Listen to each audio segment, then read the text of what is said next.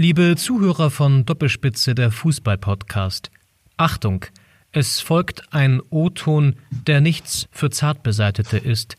Es spricht der neue Augsburg-Trainer Heiko Herrlich.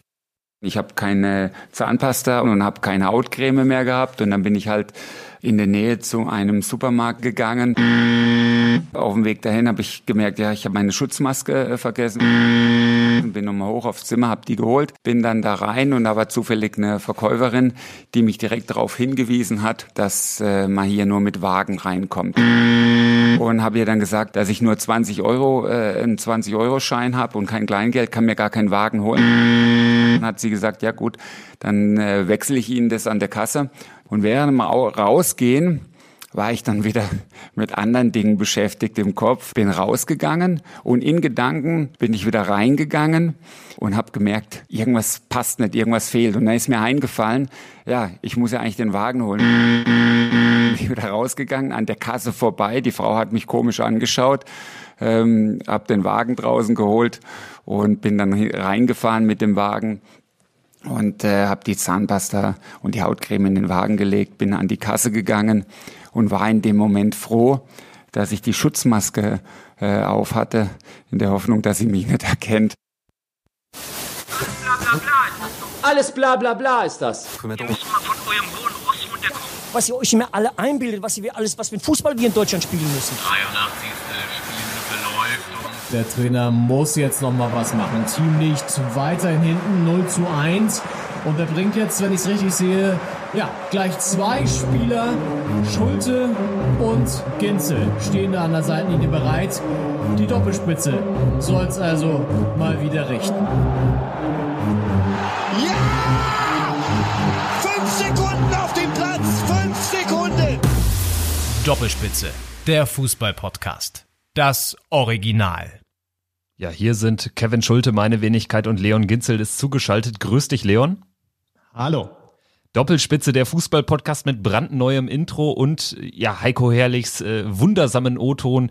Wir könnten uns quasi in Anlehnung an den erfolgreichen NDR-Podcast das Bundesliga-Coronavirus-Update nennen, denn auch in dieser Folge werden wir natürlich nicht nur über das äh, Geschehen auf dem Rasen, sondern auch über das Geschehen abseits des Rasens, von dem es aktuell sehr viel gibt, sprechen. So sieht es aus. Wir haben ein pickepackevolles Programm heute.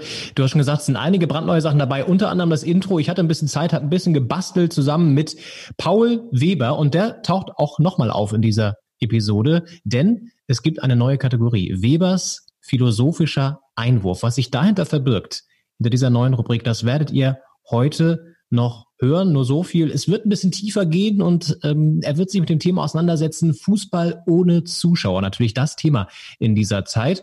Und dann blicken wir noch zurück auf ein sensationelles Spiel, das morgen, wir nehmen am Montag auf und am Dienstag, vor genau zwei Jahren, am Dienstag, den 19. Mai vor zwei Jahren, da ist ein Spiel passiert, das wir noch alle in Erinnerung haben werden. Da werden wir darauf zurückblicken. Also wir haben einiges auf der Agenda. Ja, wir rotieren fleißig mit unseren Rubriken letzte Woche. Was macht eigentlich? Da haben wir Fabian Ernst auf der Spur. Was macht eigentlich Fabian Ernst? Davor war es Carsten Janker und jetzt äh, wollen wir in dieses klassische Rotationsprinzip reinkommen. Das heißt, nächste Woche wieder, was macht eigentlich? Heute die äh, folgende Rubrik mit dem Namen Heute vor hm, hm, hm, Jahren. Es sind zwei Jahre, wie Leon jetzt schon angerissen hat. Äh, dazu jetzt äh, vielleicht noch ganz kurz ähm, die Übersicht, wie ihr uns erreichen könnt. Und zwar sind wir natürlich bei Instagram vertreten, da einfach eine Direktmessage äh, schreiben oder wer den altmodischen Weg gehen wird, der schreibt uns bei Facebook oder per E-Mail an äh, kontakt@doppelspitze. Insofern würde ich sagen, Leon, lass uns direkt mal reingehen in die Folge. Letzte Woche haben wir so ein kleines äh, politisches äh, Roundup hier zum Start erstmal losgelassen. Da war einiges los in der Politik. Das ist auch nach wie vor natürlich der Fall in Zeiten von Corona. Aber jetzt, nach diesem Wochenende, da lohnt es sich doch direkt mal über das Hauptthema zu sprechen. Fußball-Bundesliga ist wieder am Start und es war sehr, sehr merkwürdig, aber ich habe gemerkt, wie sehr ich an der Nadel hänge, sage ich ganz ehrlich. Also ich fand es dann doch wieder in erster Linie ganz geil, dass Fußball läuft, auch wenn es natürlich nicht so ist, wie wir das alle mögen mit Fans, mit Stimmung, mit Atmosphäre. Absolut, ja. Also das kann ich mir vorstellen, dass du wieder ordentlich abgegangen bist. Ich muss sagen, ich habe mich bei den Hertha-Toren natürlich auch gefreut, keine Frage. Ich habe es ähm, auch in der ähm, Einzelspielvariante dann gesehen. Aber es ist anders. Es, es macht weniger Spaß, man ist weniger emotional dabei, finde ich. Und es ist irgendwie so ein bisschen halbgar. Das ist so wie, keine Ahnung, du bist im Supermarkt und äh, greifst aus Versehen dir so einen, so einen, so einen fettarmen Joghurt raus mit 1,5 Prozent, obwohl du eigentlich so einen richtig schönen griechischen Joghurt gerne hättest, ähm, der so richtig, richtig fest und voll ist. Ähm, stattdessen hast du da so einen, so einen lapschigen 1,8 äh, Diät-Joghurt, der nicht ganz so das hält, was er, was er dir eigentlich, was du dir eigentlich versprochen hast. Und so hat sich das ein bisschen angefühlt am Wochenende. Es war, ja, es war Fußball, aber geil war es irgendwie nicht, fand ich. Ja, irgendwie hast du natürlich recht, weil grundsätzlich merkt man halt sofort nach ein paar Sekunden, es fehlt was, weil du hast dann irgendwie so einen ekligen Geräuschteppich, der nur daraus besteht, dass äh, die Spieler auf dem Platz äh, Anweisungen ge äh, geben äh, oder die Trainer Anweisungen geben und auf dem Platz eben munter durchdiskutiert wird, äh, miteinander gesprochen wird. Dann hast du aber natürlich irgendwie das Problem, was ein bisschen schade ist, durch diese halligen großen Arenen, wenn da eben nur zwei, dreihundert Leute äh, im Stadion sind, und sonst nichts los ist, dann kannst du zwar grundsätzlich diesen Geräuschteppich verstehen, aber du verstehst nicht wirklich, was genau gesagt wird, solange der Ball rollt. Ähm, das fand ich dann immer interessanter, wenn tatsächlich der Ball geruht hat, Ecke oder so, oder ein Einwurf, Freistoß, da hast du wirklich relativ viel verstanden. Das fand ich ganz interessant. Da können wir auch gleich nochmal näher drauf eingehen, was denn äh, jetzt so die Erkenntnisse auch dieses ersten kompletten Geisterspieltags äh, sind oder waren. Ich musste ein bisschen widersprechen, da meine Borussia aus Mönchengladbach, ich bin Gladbach-Fan, das weiß man sicherlich, wenn man hier schon das ein oder andere Mal reingehört hat, äh, da meine Borussia nach sieben Minuten in Frankfurt 2-0 geführt hat und nach 35 Sekunden schon in Führung gegangen ist durch das fünftschnellste Tor der Borussia-Geschichte in der Fußball-Bundesliga, war man direkt ein bisschen mehr auf Betriebstemperatur, kann aber auch nachvollziehen, was du meinst, denn ich hatte ja schon als äh, Gladbach-Fan äh, den Genuss äh, des Geisterderbys gegen Köln vor zweieinhalb Monaten oder vor zwei Monaten. Und da war es ein bisschen so, äh, wie es dir wohl gegangen ist. Die ersten 30 Minuten bis zu dem 1 zu 0 von Breel Embolo ist quasi nichts passiert und wenn nichts passiert und im Hintergrund aber auch nichts los ist, dann ist es halt doppelt langweilig. Und äh, da hatte ich auch in der letzten Woche schon drüber gesprochen. Da fiel es mir auch schwer, so richtig mitzufiebern. Jetzt war es halt so, dadurch, dass man früh führte, hat man dann irgendwie was zu verlieren und das Kribbeln war schon wieder da. Also auch so ein bisschen diese Angst vorm Gegentor und so. Ich habe ja immer schon gesagt, für mich 90 Minuten Gladbach ist dann auch 90 Minuten Anspannung. Das ist jetzt kein Kasperle-Theater, wo man sich jetzt durch die Bank freut. Selbst wenn man 2-0 führt nach sieben Minuten, Minuten ist es in erster Linie einfach äh, ja für die Pumpe nicht äh, besonders optimal und das war jetzt auch wieder so trotz Geisterspielatmosphäre. Ja, für die Zuschauer, die ähm, sich fragen, wie das aussieht, kann ich kurz eine kleine Anekdote erzählen aus unserer gemeinsamen Zeit bei 105.5 Spreeradio der 50-50-Mix. Ähm, da gab es das ein oder andere Spiel, was wir in der Redaktion dann auch verfolgt haben. Kevin war in den Nachrichten, meine ich, und ich war, glaube ich, ähm, weiß ich gar nicht, irgendwie Redakteur oder so, keine Ahnung, auf jeden Fall der Reporter. Äh, war Wochenende, Bundesliga lief und Gladbach hat gespielt und ich glaube, es war ein Gegentor, muss es ja gewesen sein, oder irgendeine Aktion, über die du dich auf jeden Fall aufgeregt hast. Und ähm, ich habe das gar nicht so mitbekommen. Was ich nur mitbekommen habe, dass plötzlich ein mh, von diesen gelben, dünnen Stabilos flog dann einmal quer durch die Redaktion und wurde auf den Boden gepfeffert. Dazu gab es noch einen, ja, ich würde mal sagen, Kraftausdruck von Kevin. Also wenn derjenige, äh, wenn der hier Fußball guckt, der Junge, und Gladbach guckt, dann sind da wirklich Emotionen im Spiel. Ist immer wieder schön mit anzusehen. Deswegen kann ich mir auch vorstellen, dass du jetzt am Wochenende so drin warst.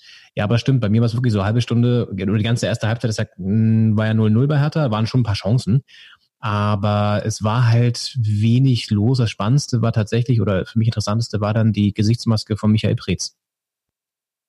Ja, Michael Preetz und äh, Freddy Bobic, der hatte auch eine interessante Gesichtsmaskenkonstruktion. Das sah eigentlich eher nicht so aus, als würde er Mund-Nase schützen, sondern eher seine Weisheitsszene, die er vielleicht gerade rausoperiert bekommen hat. Das sah relativ äh, skurril aus. Also es gab da äh, durchaus das ein oder andere Maskengate auch bei den Sky-Reportern und Reporterinnen. Äh, Esther Sedlacek fällt mir da ein im, ähm, im Vorhinein vor der Konferenz. Ich glaube, sie war in Leipzig, bei Leipzig gegen Freiburg und jeder machte dann da so seinen Aufsager und bei allen äh, ja, ist die Maske irgendwie dann doch relativ weit runtergerutscht beim Sprechen und bei ihr ganz besonders. Sie hat dann immer irgendwie alle fünf Sekunden den Atmer genutzt, um mal kurz die Maske wieder hochzuziehen.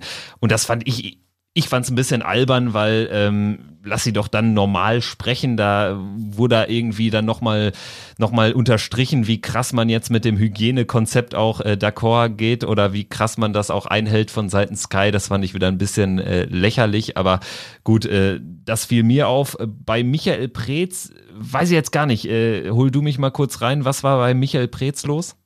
Mm, nee, der hatte einfach ein schönes Exemplar von der Hertha. Also es war so eine Hertha-Gesichtsmaske oder Mund-Nasenschutzbedeckung äh, mit so einem Hertha-Logo vorne drauf. So halt auch schon wieder so ein bisschen so, ja, okay, kann, hättet ihr auch eine normale nehmen können, ne? Aber mussten sie dann irgendwie so, so ein bisschen so ein extra Ding noch haben mit so einem Hertha-Logo drauf. Und das sah irgendwie, ich meine, jeder sieht eine Maske, glaube ich, komisch aus. Das ist ja einfach so, auch wir, ne? Aber ähm, er, bei ihm sah es irgendwie lustig aus.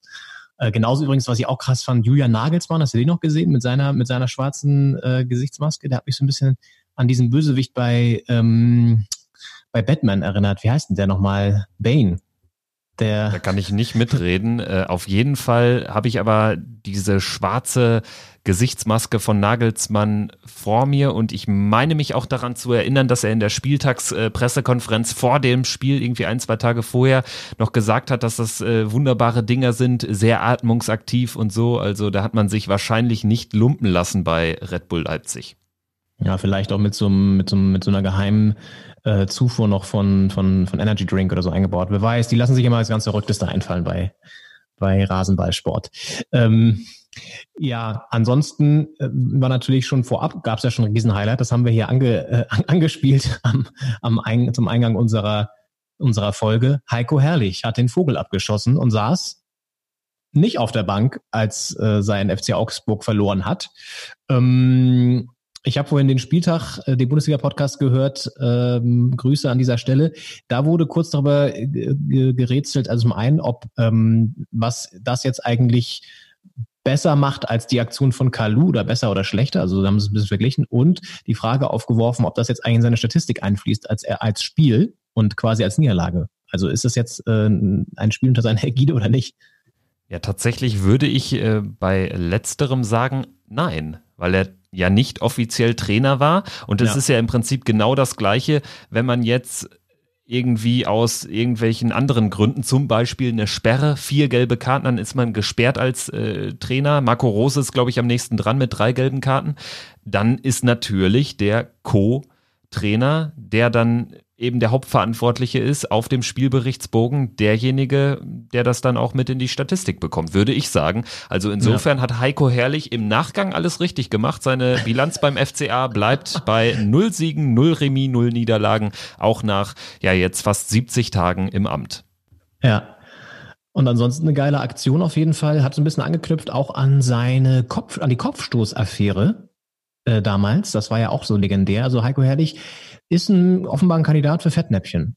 Ja, allerdings, äh, da kann ich auch aus äh, Borussia Mönchengladbach Sicht äh, einiges drüber berichten. Und zwar ist Herr Heiko Herrlich damals, ja, sehr unschön gegangen nach Dortmund von äh, der einzig wahren Borussia zum BVB und deshalb ist er bei uns in Gladbach auch nicht wirklich beliebt und ich bin mir sicher, auch du wirst dich dran erinnern an die Szene vom äh, Spiel Gladbach-Leverkusen, als äh, Herrlich noch Leverkusen-Trainer war. Ich weiß nicht, ob das im Rahmen der Bundesliga oder auch im Pokal war. Es gab ja diverse Pokalpartien Gladbach-Leverkusen in den letzten Jahren.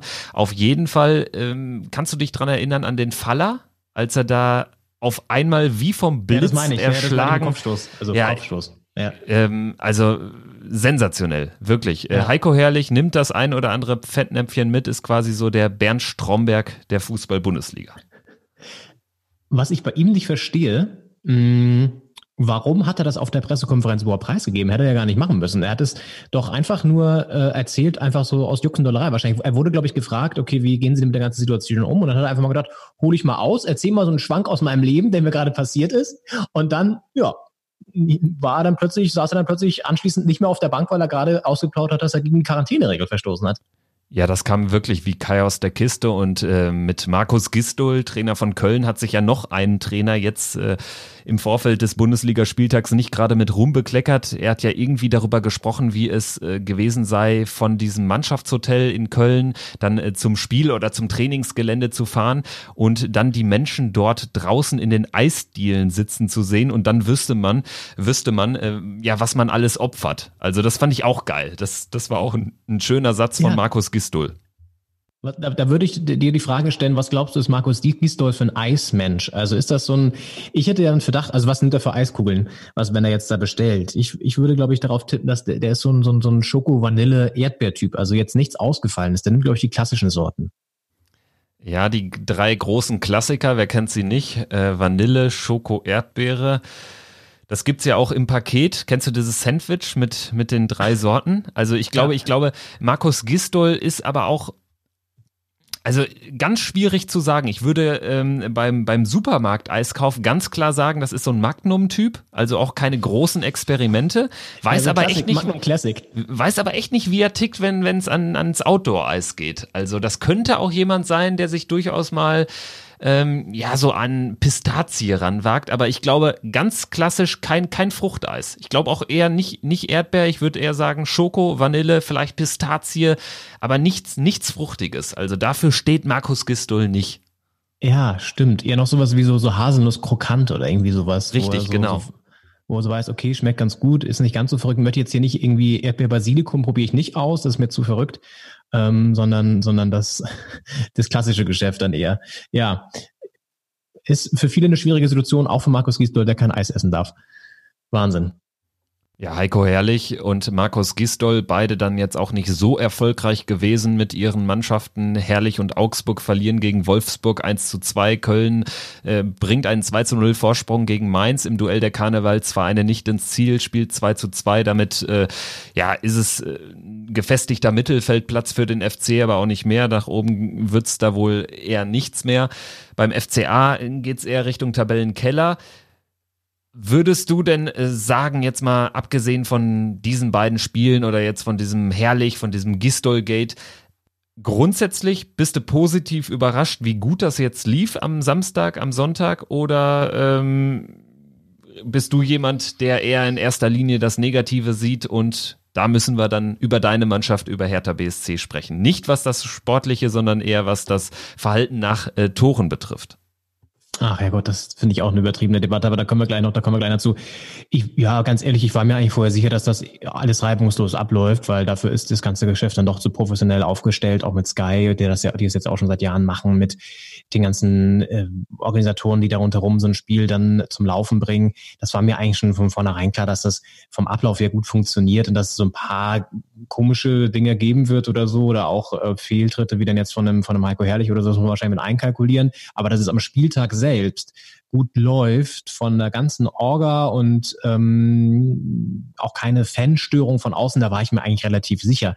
Nur das ändert ja nichts an der Tatsache, dass es trotzdem irgendwie boah, weiß ich nicht, nicht so richtig geil ist. Und man merkt ja auch so ein bisschen, wenn man in, in Social Media äh, unter, im, in dem Social Media unterwegs ist, nee, aber zum Beispiel Instagram oder so sieht man auch häufig jetzt so Posts auch von Faninitiativen, die dann natürlich auch äh, das nicht so geil finden ne? und auch so Plakate und Banner aufgehängt haben im Vorfeld der Spiele. Das kann ich auch total nachvollziehen.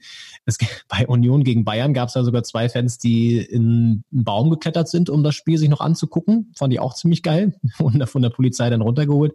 Also irgendwie das finde ich ist so das, was eher hängen bleibt. Ähm, alles von der Organisation, von, von dem Ganzen lief reibungslos ab, aber trotzdem am Ende ist das alles irgendwie so, ja, so farblos und so, boah, wei- ganz irgendwie, ja, eine, eine komische, komische Atmosphäre.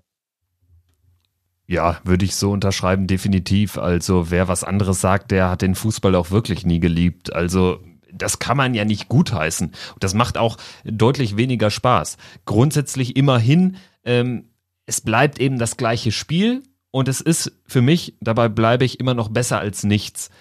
Und gerade jetzt nach zwei Monaten komplett ohne Fußball, ohne Sport, komplett ohne Sport, ist es jetzt äh, mal ein Wochenende gewesen, wo man wirklich dann diese Ablenkung hatte.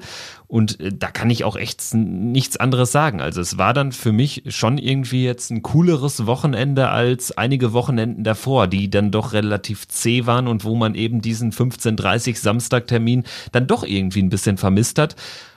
Aber natürlich kann es äh, einen ganz normalen Spieltag nicht ersetzen und das wird auch nie gehen. Also mein Fazit ist einfach, Geisterspiele ist und bleiben scheiße, aber immerhin noch besser als gar kein Fußball. Gerade unter den Umständen. Ja. Die Sportschau hatte bei Instagram so eine Story gemacht, wo sie so einen Dortmund-Fan begleitet haben oder so porträtiert haben und der äh, meinte auch so, er, ihm ist die ganze Struktur abhanden gekommen und das war auch so ein Typ, der irgendwie bei super vielen ähm, äh, Stadien und Spielen generell schon weltweit auch war. Also jemand, der auch so, der auch wirklich das so ähm, ja, hobbymäßig betreibt. Also kein Groundhopper, aber irgendwie schon jemand, der super viele Spiele schon auf äh, vielen verschiedenen Kontinenten gesehen hat. Und er meinte auch so, okay, das erste Spiel, wo, oder die erste Liga, die wieder mit Zuschauern anpfeift, da würde er sich sofort ein Ticket kaufen und hinfahren. Ja, weiß ich auch nicht. Also das fand ich auch ein bisschen übertrieben und auch so dieses ähm, dass ihm die Struktur abhanden kommt. Ich weiß, du bist auch, glaube ich, eher so aufgestellt. Ich, bei mir ist es wirklich so, ich habe es gerne gesehen vom, von dem Aspekt, dass man jetzt wieder ähm, irgendwie so ein bisschen was zu mitfiebern hat, das schon. Und es war auch, ähm, ich habe natürlich auch gefreut, dass, dass Hertha gewonnen hat, keine Frage. Aber wenn es jetzt nicht gelaufen wäre, hätte ich jetzt auch nicht ähm, zu Hause gesessen und wäre traurig gewesen. So, weißt du, so irgendwie. Ähm, es ist jetzt da und ähm, ich kann auch die, die, die Gründe und so weiter, die rationalen Gründe, die dafür sprechen, alle nachvollziehen im Großen und Ganzen. Ähm, da haben wir auch schon drüber geredet, dass das irgendwie auch selbstverschuldet ist, dass sie jetzt aus wirtschaftlichen Gründen das machen müssen. Aber was ich zum Beispiel anstrengend finde, sind solche, oder das anstrengend, aber irgendwie falsch finde, sind solche Kommentare von einem Slatan Ibrahimovic jetzt auch oder von äh, José Mourinho, die jetzt von außen reingehen und sagen, die Bundesliga ist das geile Vorbild, das geile Paradeexemplar jetzt, ähm, wir müssen das genauso machen wie die finde ich schwierig, weil ja, okay, hier läuft wieder Fußball, aber es ist halt nicht geil. So und wenn man das jetzt so aufpusht und sagt, ähm, die Bundesliga hat es äh, allen jetzt bewiesen, ah, dann ist es führt das auch irgendwie auf einen falschen Weg, finde ich. Aber man kann natürlich auch da argumentieren, äh, zu dem, was jetzt Ibrahimovic und Mourinho da äh, getwittert oder irgendwie anderweitig verbreitet haben, kann man ja auch sagen, Vielleicht meinen sie genau das, was ich auch sage. Es ist immerhin noch besser als nichts. Und natürlich äh, steht die Bundesliga da jetzt im Rampenlicht und dient so ein bisschen als Versuchskaninchen auch für die anderen großen Ligen, in denen Mourinho äh, ja aktiv war, in denen Ibrahimovic aktiv war. Und die haben natürlich einiges äh, schon von der Fußballwelt gesehen und äh, sagen jetzt natürlich, ja, hier, es läuft doch zumindest. Der Ball rollt. Mehr kann man sicherlich auch nicht erwarten, aber immerhin. Und äh, da finde ich es auch schon relativ krass, dass äh, die Bundesliga, dass Deutschland da doch so weit ähm, im, im Voraus ist oder so weit vorne liegt, äh, auch im Vergleich zu den anderen Ländern. Also Frankreich hat ganz früh gesagt, nee, wir machen gar nichts mehr. Italien, äh, da geht's jetzt erstmal gerade mit dem Mannschaftstraining äh, wieder los. Äh, Spanien das gleiche. England ist es so. Also das äh, finde ich schon relativ interessant und natürlich ist das dann auch irgendwie äh, in einem, in einem mega großen, mega, mega großen äh, ähm, Kontext zu sehen. Ne? Also, dass die Bundesliga jetzt eben wieder anfängt und sicherlich wird da bei der DFL sowas mit Wohlwollen registriert, dass das auch im Ausland so ankommt. Es gibt natürlich auch andere Tweets, wenn es da um, um Einhaltung des Hygienekonzepts geht, da kommen wir gleich noch zu. Aber in erster Linie wird die DFL sicherlich einen Haken hinter dieses Wochenende machen und ein positives Fazit ziehen. Ja, ich, ja, das, das mag sein, aber ich glaube halt, du kannst es ja auch nicht, das haben wir ja auch schon besprochen, nicht mit England, Italien und ähm, Spanien vergleichen, weil da auch eine ganz andere Corona-Situation herrscht. Ne? Also viel mehr Todesopfer, viel mehr ähm, Infizierte generell. Und Deutschland hat halt den Bonus und den Vorteil, dass sie jetzt in einer relativ komfortablen Situation, was diesen, diese Viruslage einfach angeht, auch machen können. Ne? Deswegen ähm, kann die Premier League es eben nicht so einfach machen, weil es da natürlich nochmal eine ganz andere Tragweite hat, glaube ich. Ähm, aber ja, ich meine, ähm, müssen wir jetzt nicht nochmal vertiefen, haben wir die letzten beiden Folgen, glaube ich, schon ganz, ganz gut gemacht. Aber ich, du hast dich ja bei Twitter auch mit, äh, nicht angelegt, aber äh, Jan Böhmermann auch ein bisschen bepöbelt, ne? Der irgendwie geschrieben hat, ähm, fickt eure scheiß Bundesliga-Saison oder so, Bundesliga-Saison. Mein Problem mit Jan Böhmermann ist häufig, dass ich einfach, ähm, klar, ich weiß, er ist Satiriker und irgendwie erwartet man sowas auch von ihm. Ich finde es nur irgendwie, ich finde einfach viele Menschen viel lustiger als ihn. Also das ist ja, das ist so erwartbar und plump, finde ich. Und äh, natürlich bedient er damit irgendwie so seine äh, Followerschaft und äh, seine Fans, die feiern eh alles, was er sagt. Und äh, sonderlich intelligent finde ich jetzt diese Art von Satire oder Humor nicht, ähm, was aber nicht irgendwie über ihn urteilen soll. Das kann er ja schreiben, ist ja alles cool. Aber ähm, für mich war der Gipfel auch erst dann erreicht, als äh, Karl Lauterbach der äh, Chefpopulist äh, der SPD darauf eingestiegen ist und äh, irgendwie sinngemäß geretweetet hat. Ich würde es jetzt nicht so ausdrücken, aber Punkt, Punkt, Punkt. Das war so ein bisschen der Subtext. Und äh, ja, also ich fand es ein bisschen anstrengend und ich finde diese komplette Empörungskultur äh, ein bisschen anstrengend in, in Bezug auf die Bundesliga. Irgendwie kommt da jetzt jeder aus, die, aus den Löchern und wartet nur drauf, äh, dass irgendwie ein Spieler oder ein Trainer wieder in Fettnäpfchen tritt. Und also wenn das jetzt auf der inhaltlichen Ebene alles war, sprich herrlich, Gistol mit einem dummen Kommentar, herrlich mit einer dummen Aktion und Hertha mit einem, ja, in Corona-Zeiten provokanten Jubel. Also da musste man mit Schlimmerem rechnen, wenn man da so im Vorfeld den einen oder anderen ähm, Kommentator oder politischen Kommentator vernommen hat. Ja, jetzt, jetzt haben wir erstmal eine Woche rum, müssen wir abwarten, was da noch so kommt. Ich glaube, Jan Böhmermann macht das, wie du schon sagst, natürlich auch ganz bewusst, dass er sowas schreibt, was jetzt wenig Substanz hat. Es geht einfach nur darum, auch ein bisschen zu provozieren oder rumzu, also wie er das ja immer macht, so ein bisschen zu pöbeln, aber halt auf seine Art und Weise. Ähm, ich kann ihn da auch ehrlich gesagt verstehen, weil ähm, ich habe jetzt auch relativ regelmäßig immer fest und flauschig gehört, also den Podcast von ihm und äh, Olli Schulz, da haben sie auch ein paar Mal drüber geredet oder generell auch so über die ganze Lage und ähm, er ist halt eben dafür oder generell so der Meinung, dass man jetzt mal ein bisschen äh, aufpassen sollte. Äh, Klammer auf, was ich übrigens auch finde, hauptsächlich, Klammer zu, was man jetzt wieder lockert und was man auch für Signale sendet. Ne? Und ähm, darum ging es ihm, glaube ich, äh, so ein bisschen weiter gefasst. Und äh, da ist die Bundesliga natürlich ein schönes Beispiel, was er da sich aufgegriffen hat.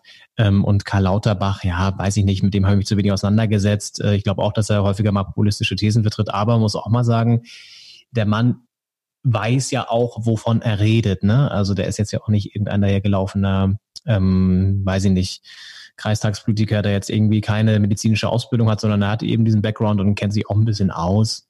Insofern sollte man ihn dann auch vielleicht manchmal ernst nehmen. Aber gut, Aber was ich, ja, nee, sag ruhig. Genau deshalb erwarte ich ja mehr von ihm. Das ist ja mein Problem. Dass ich erwarte eben von ihm nicht sowas und nicht irgendwie immer wieder, ähm, dass, dass Zeichnen von den düstersten Szenarien und immer wieder dann auch solche plumpen Kommentare und ein darauf eingehen. Deshalb erwarte ich ja mehr von ihm, weil er eben Fachpolitiker ist und ähm, auch äh, ja durchaus seine Reputation besitzt im Vergleich auch zu anderen Politikern, die Karriere gemacht haben, die deutlich mehr Karriere gemacht haben, ist er sicherlich einer der profiliertesten und in dem Fach, in dem Ressort Gesundheitspolitik, äh, da kann ich dir nur zustimmen, ist er natürlich ein Fachmann, aber genau deshalb erwarte ich ja nicht so was Plumpes. Das ist so ein bisschen bisschen mein Problem mit ihm. Das ist kein grundsätzliches, okay, also es bezieht ja, sich jetzt rein auf, auf die Situation. Du weißt ja auch, wie Social Media funktioniert. Da geht es ja auch meistens darum, dass man da dann irgendwie ein bisschen provoziert und ein bisschen auch mal äh, verkürzt darstellt und so. Deswegen ist Christian Drosten ja auch nicht so der, der große, der große Medienfan, weil es ihm genau sowas auf den, auf den Senkel geht. Ähm, aber was, was mich viel mehr stört auch, und das äh, spielt ja auch ein bisschen in diese ganze Debatte rein, ist diese Empörungskultur in Deutschland, die jetzt ja auch wieder bei Beispiel Christian Lindner greift. Ähm, für die, die es nicht wissen, Christian Lindner wurde abgelichtet im, im, im Promi-Lokal Nummer eins in Berlin, im Borcher, das hat er wieder offen.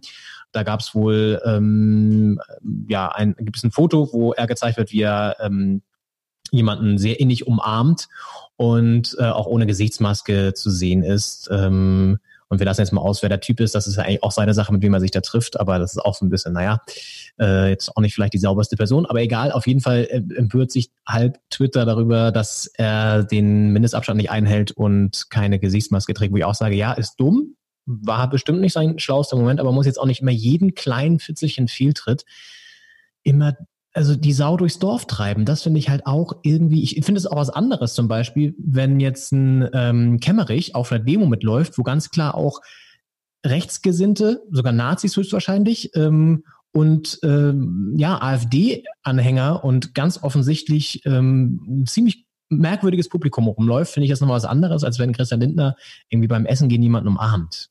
Meine Meinung.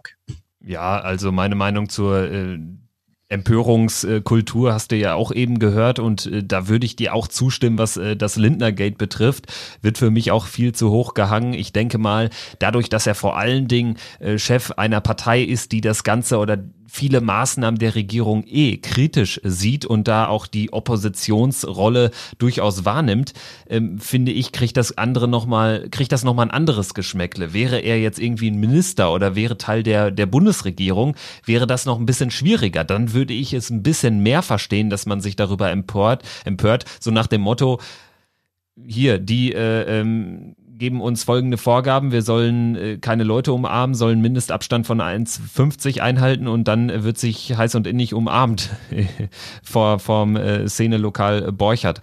Dann würde ich das noch mehr verstehen. Aber dadurch, dass er ja ein bedeutender Oppositionspolitiker ist, aber auch nicht mehr, äh, finde ich das auch alles ein bisschen übertrieben und ich denke mal, viele, die sich da jetzt empören, haben vielleicht auch einen guten Freund, einen guten Kollegen oder so auch schon mal mit, ja, mit einer, mit einer Umarmung oder zumindest mit einem Handschlag begrüßt, auch wenn, wenn man es gar nicht gewollt hat, aber so aus Gewöhnung. Ne? Also ich finde, das ist halt auch wieder menschlich. Und da kommen wir gleich auch zu, wenn wir über den Hertha-Jubel sprechen.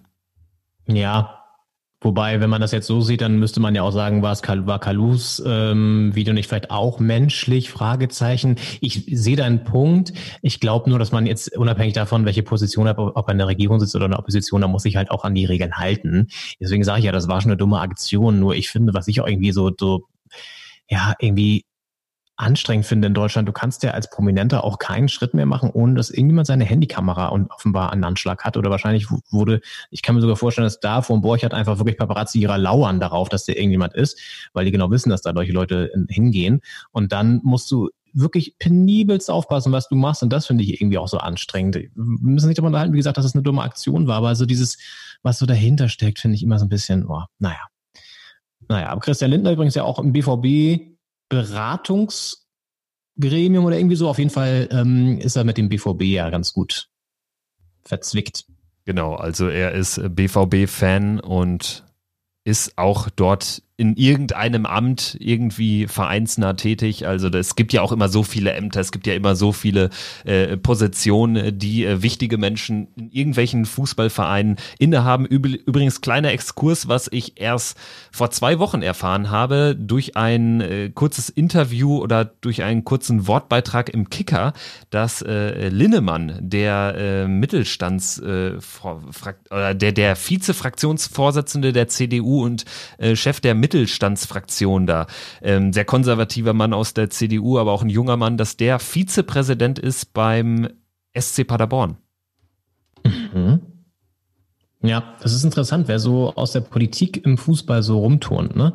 Schon ganz spannend. Ähm, irgendjemand hatte ich doch noch, wo ich auch dachte, okay, ähm, das war auch eine spannende Verbindung. Weiß, ich komme jetzt nicht drauf. Ich glaube, es war sogar Christian Lindner, ähm, weil der hat nämlich auch mal in seinem Podcast ähm, Aki Watzke zu Gast und dann saßen sie da bei ihm im Büro und haben über Dortmund gequatscht und so. Und ähm, da habe ich das mal nachrecherchiert und gesehen, dass Christian Lindner da ja auch irgendwie drin ist. Und ähm, um den Bogen dann wieder zum Sportlichen zu schlagen, Christian Lindner wird also vielleicht ja sogar im Borchert, wer weiß, wann das Wort aufgenommen wurde, den Derby-Sieg gefeiert haben. Das ähm, ziemlich deutliche 4 zu 0 gegen Schalke 04. Aber auch das natürlich ein Derby, das nicht so wirklich gebrannt hat. Nee, ganz und gar nicht. Also da fehlte einiges. Es gab ja dann mal im Vorfeld einer Eckenausführung für Dortmund in der ersten Halbzeit so ein paar Nicklichkeiten, äh, wo Haaland dort einen Schalker Spieler so ein bisschen weggedrückt hat mit seinem Ellbogen. Das war aber doch äh, auch das einzig Hitzige an der Partie. Und vor allen Dingen, weil das äh, Spiel dann so früh entschieden war, kam ja auch nie so ein bisschen Spannung oder Derby-Atmosphäre auch äh, auf dem Rasen auf. Also es war wirklich ein sehr laues Lüftchen, das Derby. Der Dortmund-Fan wird sich sicherlich noch lange dran erinnern an diesen 4 zu 0 Sieg, weil es eben eine Machtdemonstration war auf dem Rasen. Aber was jetzt so generell äh, den Derby-Charakter ausmacht, da fehlte natürlich äh, alles und da wird man sicherlich irgendwie dann auch äh, relativ schnell den Mantel des Schweigens drüberlegen, nicht nur aus Schalker Sicht, sondern auch so aus Gesamtperspektive, weil dieses Duell hat so viele Geschichten in der Vergangenheit geboten und dies war sicherlich eher eine traurige, muss man ja so konstatieren, auch wenn keiner was dafür kann. Nee, kann keiner was dafür. Vor ein paar Jahren, war das letzte Saison oder vor zwei Saisons, wo Schalke das 4 zu 0 noch aufgeholt hat? Äh, war vorletzte Saison, da war ja noch Bosch Trainer und letzte Saison Ach, hat ja Schalke dort 4-2 gewonnen. Kurz ja, vor Saisonende. Krasse, genau. Wo Dortmund den Meistertitel vergeigt hat, so mehr oder weniger auch. Ähm, ja, 4 zu 0. Haaland 13 Tore jetzt in zwölf Spielen, glaube ich, wenn ich das richtig gesehen habe. Und man könnte meinen, dass er ein bisschen abhebt. Wir haben da noch einen Ton rausgesucht und zwar war er nach dem Spiel im Interview mit einem englischen Fernsehsender und ja, ist ein bisschen merkwürdig gewesen. Hören wir mal rein. After the final whistle, you and the whole teammates, you were going to the south stand, the famous yellow wall, which was empty today, of course. Uh, why did you do that? Uh, why not? Is it a kind of message you want to send out? Yes. Would you tell us a message? To my fans. To they're our very, fans. They're everything for you and for Borussia Dortmund. It is. Thanks a lot. It was a pleasure to talk to you. Ja, also ein äh, sehr skurriles Haaland-Interview und ich habe jetzt auch äh, einen Zusammenschnitt von mehreren anderen Interviews gesehen und er hat ja nicht das erste Mal so ja kurzatmig geantwortet. Ich muss ganz ehrlich sagen, es ist jetzt irgendwie kein Typ, der einem sympathisch ist, oder? Also ich finde, bei so Slatan Ibrahimovic äh, oder auch bei einem Olli Kahn, die ja dann auch mal schmallippig geantwortet haben, je nach Situation, das hatte immer mehr Charme. Ich äh, finde, dass es bei ihm einfach so wirkt. Viele sagen ja auch, ja, er ist halt Skandinavier und wie Kimi Räikkönen und so, die antworten halt so. Nee, finde ich nicht. Ich finde, der spielt da ein bisschen in so einer Rolle und spielt ein Spiel. Das finde ich ein bisschen uncool. Also sympathisch äh, ist er mir jetzt nicht geworden. Ja, ich finde, was man bei ihm vergisst, ist, dass er halt tatsächlich noch 19 erst ist. Ne? Ich finde das nicht so heftig, weil er von seiner ganzen Statur und von seinem, weiß nicht, wie er halt auf dem Platz wirkt, überhaupt nicht wie 19 wirkt. Deswegen vergisst man das immer ganz leicht. Und beim Interview ist das dann vielleicht eher so, dass es nochmal rauskommt. Ist nicht, weil er schüchtern ist oder so, sondern weil er einfach ähm, auch so, eine, so, so, so, so, ein cooles, so einen coolen Filter vielleicht wirklich drüber legt, weil er denkt, er muss sich auch ein bisschen so verkaufen und er will sich auch so verkaufen. Vielleicht, ich habe jetzt noch nicht so viele Interviews von ihm gesehen tatsächlich. Das war jetzt so das erste, wo, wo ich jetzt auch denke, okay, muss man nicht so beantworten. Und das wirkt halt immer so unfreundlich, arrogant so ein bisschen, ne? wenn du dann so ganz kurze Antworten nur gibst. Und das war ja auch keine dumme Frage oder so. Also es war ja wirklich auch eine berechtigte Frage und ähm, da kannst du ja auch mal ein bisschen erzählen, dass du irgendwie, warum du da zur äh, Dings gelaufen bist, zur, äh, was ist das in Dortmund, die Westtribüne? Die Süd. Ja, das habe ich ja gesagt, die Südtribüne. Oh Gott, nein, ich bin kein Dortmund, ich muss es nicht wissen. Ähm, die, die Südtribüne und das ist ja auch ein Bild, was letztendlich so ein bisschen jetzt um die Welt gegangen ist oder durch Deutschland gegangen ist nach dem Spieltag, weil klar Derby und dann wird er so gejubelt, da kann man ja schon was zu sagen. Und fand ich auch ein bisschen merkwürdig. Ähm, weiß man nicht, was dahinter steckt. Vielleicht ist das sein, seine, seine PR-Strategie.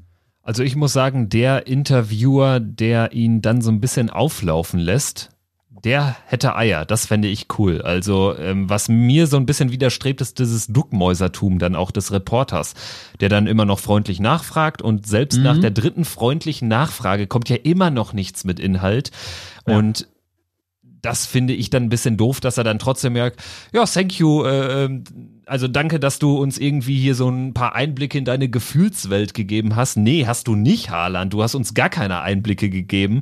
Und ich fände irgendwie geil, wenn das nächste Mal Sebastian Hellmann ihn einfach so stehen lässt, wenn er wieder so antwortet.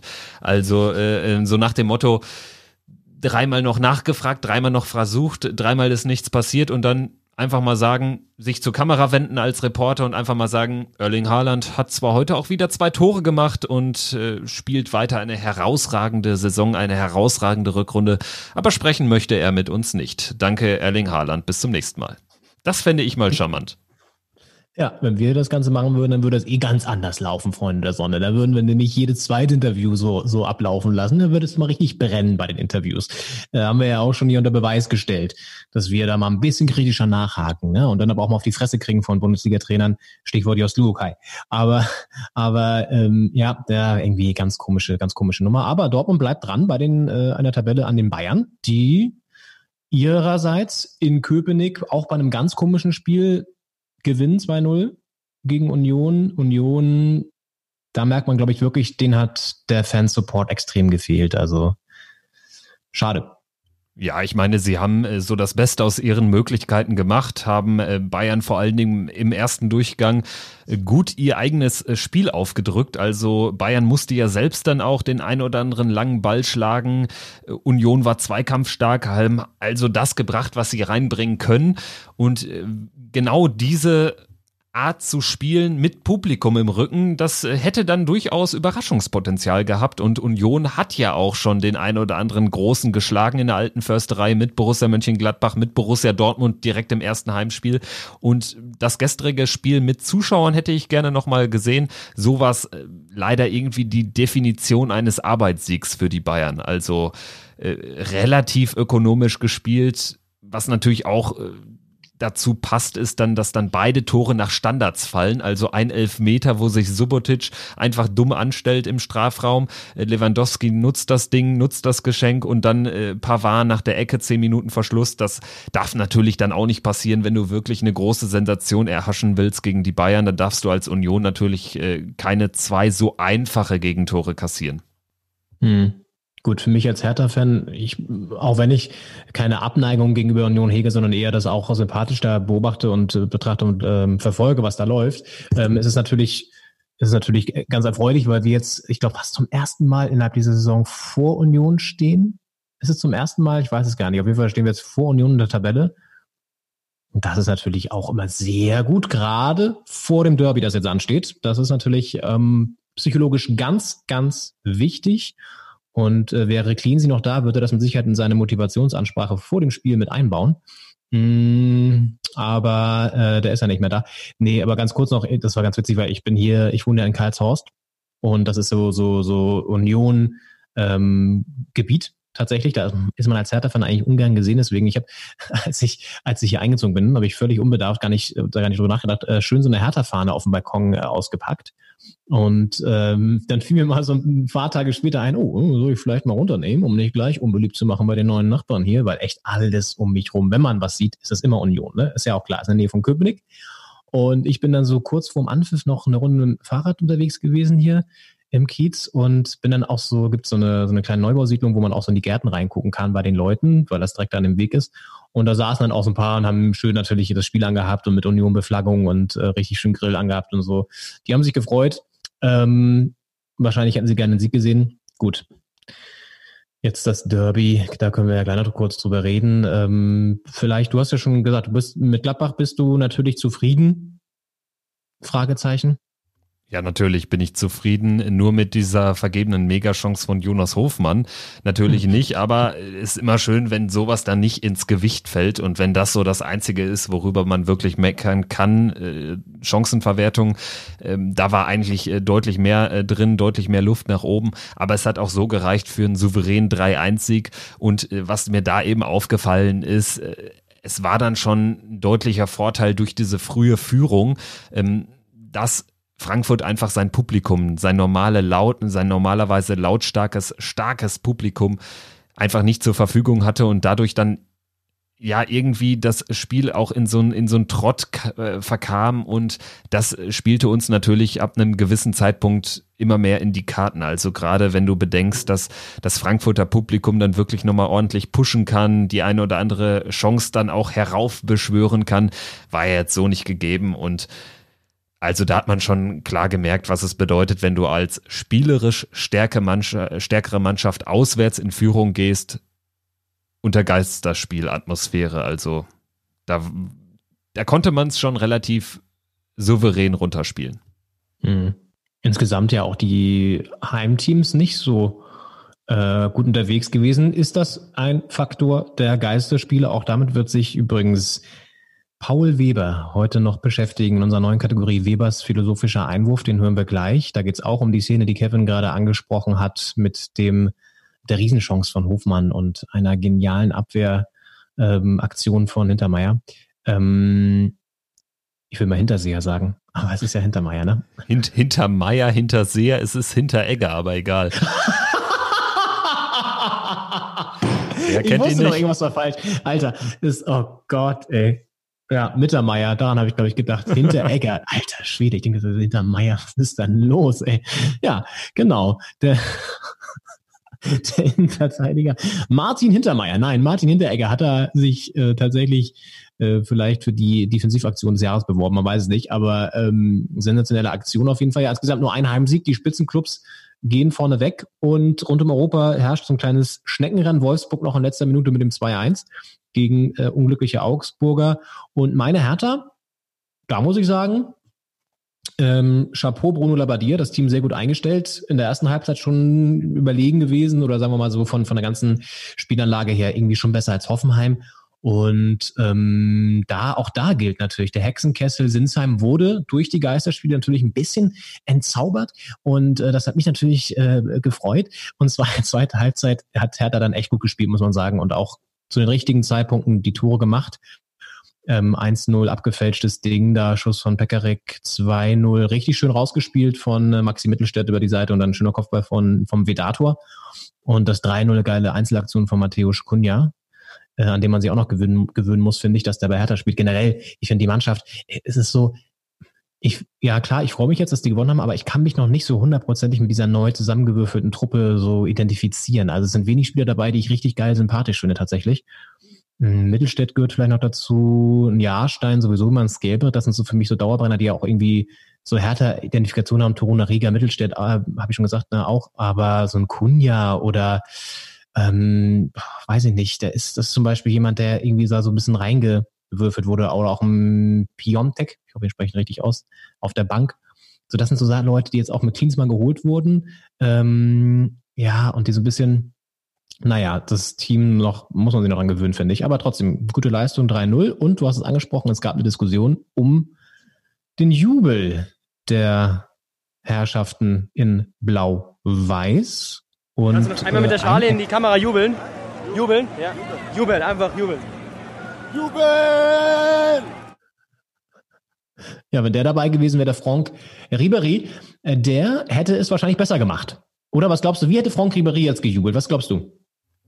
Ja, ich denke kontaktlos. So wie er es auch da schon in diesem äh, legendären äh, Video oder in diesem legendären Moment eingefangen nach der Meisterschaft ähm, äh, präsentiert hat. Ich denke, das wäre so ein klassischer Ribery-Moment gewesen, der sich ja auch immer gern selbst so ein bisschen auf die äh, Schippe nimmt. Also bei Ribery hätte ich einen anderen Jubel erwartet als äh, ja, den wir dann von den Hertanern bei allen drei Toren, das ist ja auch das Lustige, zu sehen bekommen haben.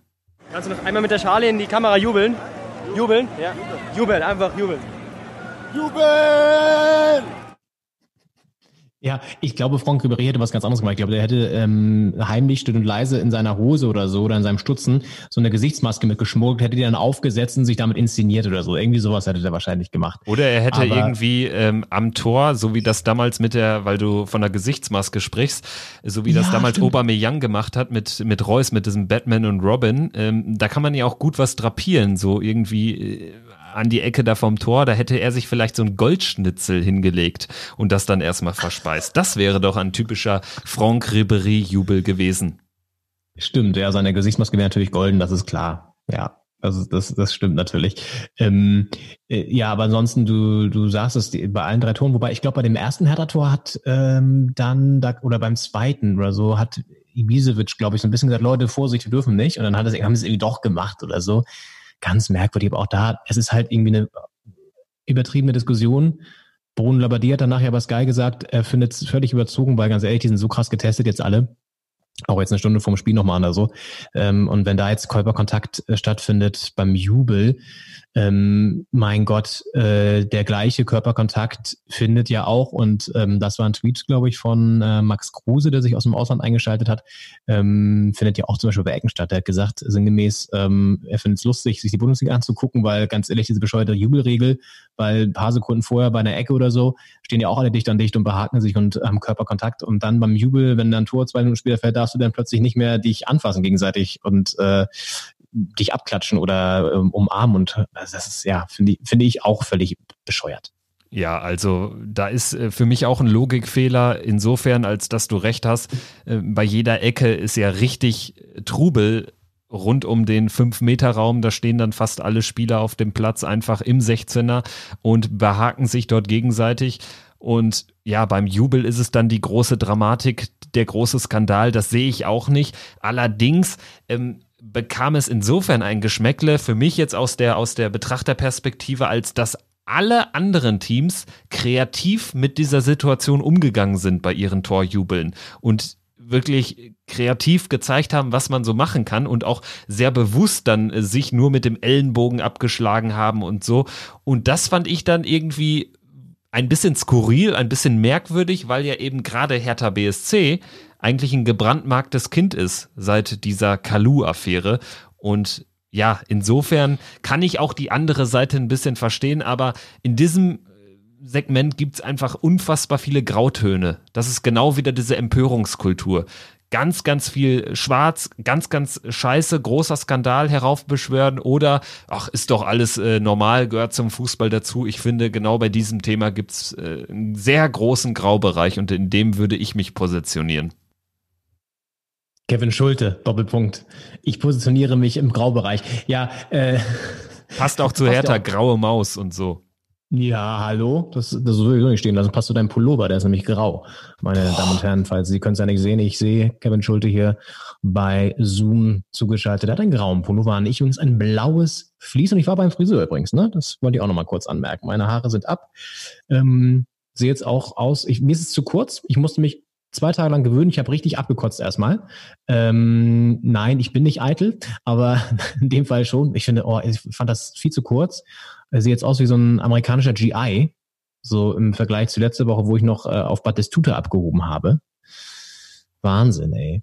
Ähm, übrigens Batistuta, das, den kurzen Exkurs muss erlaubt sein, das haben wir uns ja noch äh, so ein bisschen vorgenommen. Ähm, der hat, das wollte ich noch nachtragen, nach seiner aktiven Fußballkarriere angefangen, äh, Polo zu spielen. Der ist tatsächlich ähm, in die, in die, ins Polo-Business eingestiegen, hat sich aufs Pferd gesetzt und angefangen, Polo zu spielen. Ähm, Gabriel Batistuta, dann, da gibt's noch eine richtig schöne Geschichte, die habe ich mir ja auch noch äh, aufgerufen. Und zwar ist er 2000 und na, wo haben wir es denn? Ähm, bup, bup, bup, und Sie hören die eine Warteschleife. Hier spricht ja. Kevin Schulte vom Doppelspitze Fußball Podcast. Sie werden gleich wieder mit dem Podcast Ihres Vertrauens verbunden. Wir sprechen über den ersten Geisterspieltag der Fußball-Bundesliga mit Leon Ginzel und Kevin Schulte. Ich habe es gefunden, ja, ich habe es gefunden, sehr schön. Auch vielen Dank für die, für die tolle Überleitung oder Überbrückung, das war sehr gut. Ähm, er ist